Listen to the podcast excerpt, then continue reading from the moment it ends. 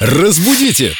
Далее! С нами Виктория Полякова, культуролог, знаток русского языка. И вот что удивительно, ни разу мы не касались в наших программах телосложения.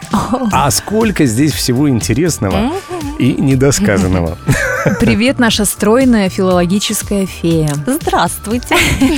Как правильно сказать, ты хорошо сложена или хорошо сложена? И о мужчинах то же самое. Да, да, Все время да. думаю, как Семену правильно сделать комплимент? Да, О мужчинах тоже хотелось. Хорошо ли он сложен или сложен? Или просто сложный мужчина? Ну, сложный мужчина тоже может быть хорошо сложен. Да, Семен? А в ответ тишина. Итак, о фигурах. Да, правильно будет звучать сложен. Хорошо сложен. Потому что если у нас хорошо сложен мужчина, то стоит задуматься, не по частям ли он там сложен.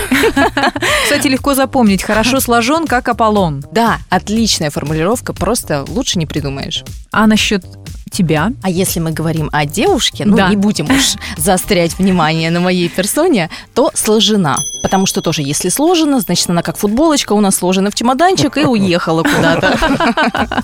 Итак, хорошо сложен и хорошо сложена. Стремимся к таким стандартам. Именно.